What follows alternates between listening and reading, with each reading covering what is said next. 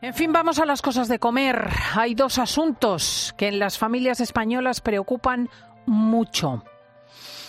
Una de ellas es el paro, en especial de los jóvenes, el otro la vivienda, también en especial de los jóvenes. Por eso nos ha llamado la atención la advertencia de que el precio de la vivienda se va a disparar. Y sobre ello vamos a hablar enseguida con eh, doña Beatriz Toribio, que es secretaria general de APCE, la Asociación de Promotores y Constructores de España. Beatriz, buenos días. Hola, muy buenos días. Eh, ha sido el Banco de España y ahora lo han recordado ustedes. Dicen que la oferta de vivienda nueva es insuficiente para satisfacer una demanda que se mantiene fuerte. Sí, así es. Eh, llevamos eh, años, en concreto 15 años, arrastrando un fuerte déficit de vivienda como consecuencia de esa mm, limitada eh, construcción de vivienda en comparación con el crecimiento de los hogares, ¿no? Para que nos hagamos una idea, por ejemplo, en 2023 el déficit de esa vivienda ha sido de 180.000 eh, hogares frente a, y en 2022 de 120.000 y como decía pues eh, son cifras que vamos acumulando año tras año y que explican ese desajuste entre la oferta y la demanda que provocan pues esos eh, importantes repuntes en el precio de la vivienda y que de seguir en esta línea pues veremos que en los próximos años van a ir a más. A pesar de los precios crecientes y de las condiciones más exigentes de acceso al crédito, se da la circunstancia de que la demanda, la intención de compra, se ha mantenido más fuerte de lo que muchos esperaban. Sí, así es. 2023 eh, ha sido un año en el que los precios y la actividad eh, ha sido muy superior a lo que se esperaba. ¿no? Los eh, análisis reflejaban hace justo un año que 2023 pues no llegaríamos al medio millón de operaciones de compra-venta y hemos eh, casi rozado, vamos a cerrar 2023, faltan los datos oficiales, pero en torno a las 600.000 operaciones de compra-venta y se vaticinaba que los precios podrían caer como consecuencia pues de, de ese encarecimiento de la financiación. Siempre resalto que en el último año y medio hemos asistido a 11 subidas de tipos de interés y aún así los precios van a cerrar en torno a un 4%, ¿no? De, o sea, han crecido un 4% con respecto a 2022. ¿Por qué se ha producido esto? Pues primero porque eh, es verdad que se ha encarecido la financiación, pero el ahorro de las familias, pues después de todo lo ocurrido por la pandemia, ha sido muy alto.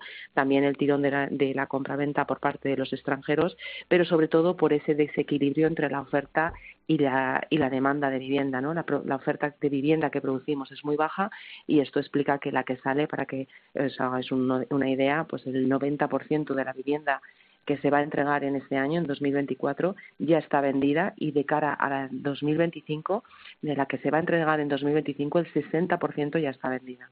Hmm. Claro, la demanda, si la demanda sigue fuerte y la oferta es baja, los precios necesariamente van a seguir subiendo. ¿Hay cálculos de cuánto pueden subir? ¿Una estimación?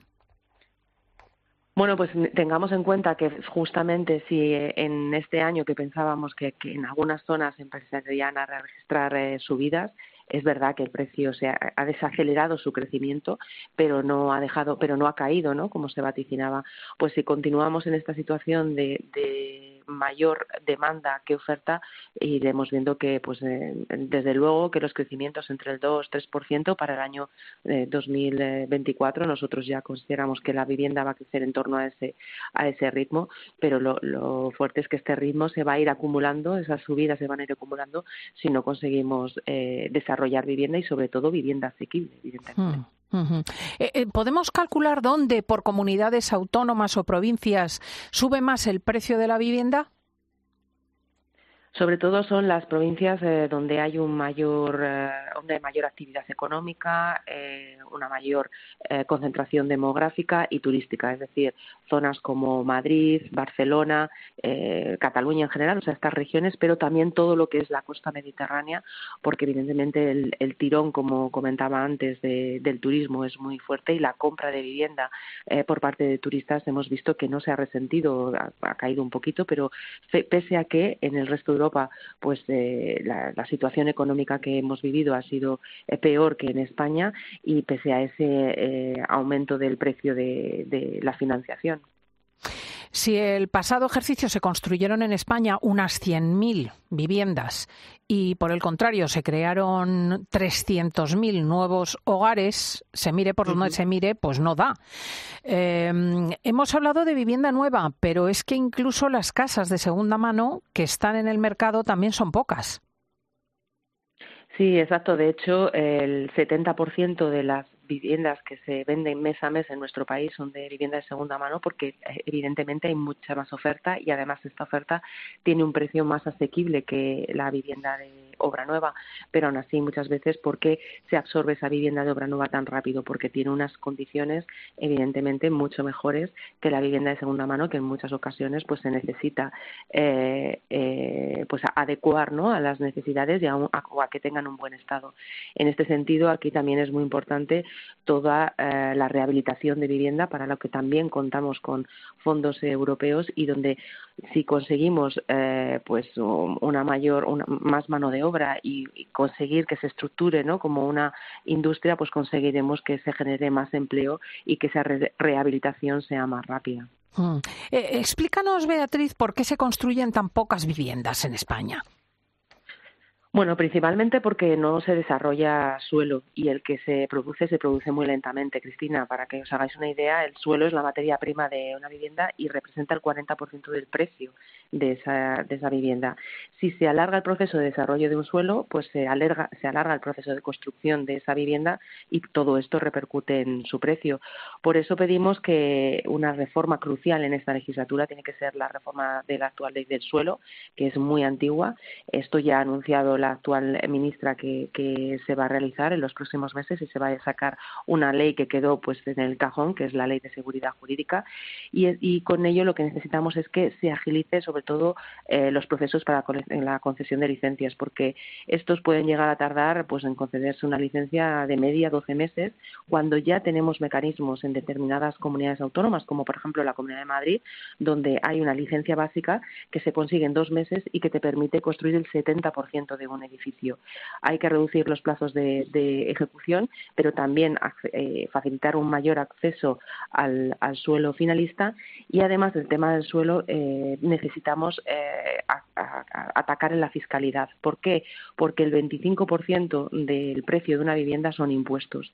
Y nosotros aquí, de cara a, tenemos un reto fundamental que es eh, favorecer el acceso de la vivienda a de los españoles, sobre todo de los jóvenes, y por eso nosotros lo que proponemos aquí es que eh, para desarrollar más viviendas asequibles se homogenice la, fiscalidad de, la VPO, ¿no? que toda la, vivienda protegida tenga una fiscalidad del 4% para así impulsar su desarrollo y sobre todo también lo que necesitamos es construir más rápido y esto ya es posible hoy gracias a la industrialización de la vivienda que para quien no lo conozca pues es que es construir las diferentes estructuras de una casa en una fábrica, igual que hacemos pues con las piezas de un coche o de un avión, ¿no? Y para que haya más industrialización, pues también se necesitan eliminar barreras burocráticas y potenciar su, su financiación, porque todo esto lo que nos va a permitir es construirla eh, pues de, forma más rápida y además atraer mano de obra, que en estos momentos eh, pues mano de obra más cualificada es otro de los grandes problemas y retos que tiene el sector eh, inmobiliario en nuestro país. Estamos hablando de la compra de vivienda Beatriz, pero para los que opten por el alquiler estamos en las mismas. Totalmente. El alquiler, de hecho, es eh, un mercado que, bueno, pues siempre ha estado en un segundo lugar en nuestro país, porque hemos, hemos sido un sector que se ha eh, centrado en la compra de vivienda y aquí lo que necesitamos es pues también más oferta, pero que sea oferta de vivienda eh, asequible. Es verdad que tenemos fondos europeos que, que, van a apoyar en este sentido, pero necesitamos que se agilicen de forma rápida porque son fondos que, de hecho, una de las ayudas que se ha aprobado en esta semana es para la construcción de más de 50.000 viviendas eh, asequibles en alquiler, gracias a la llegada de 40.000 millones de euros a través de los fondos NEXT. Pero estas viviendas tienen que estar ejecutadas en junio de 2026 y, y bueno, es posible hacerlo, pero para que para que se realice, pues necesitamos, como comentaba, gestión más rápida y eficaz del suelo, agilidad en las licencias, fiscalidad y, mayor financiación a la industrialización. Hay que despabilar, es evidente. Muchísimas gracias en esta mañana a doña Beatriz Toribio de la Asociación de Promotores y Constructores de España. Un saludo. Vamos a ir a la Escuela de Padres en unos instantes. Cristina López Slichting. Fin de semana. Cope. Estar informado.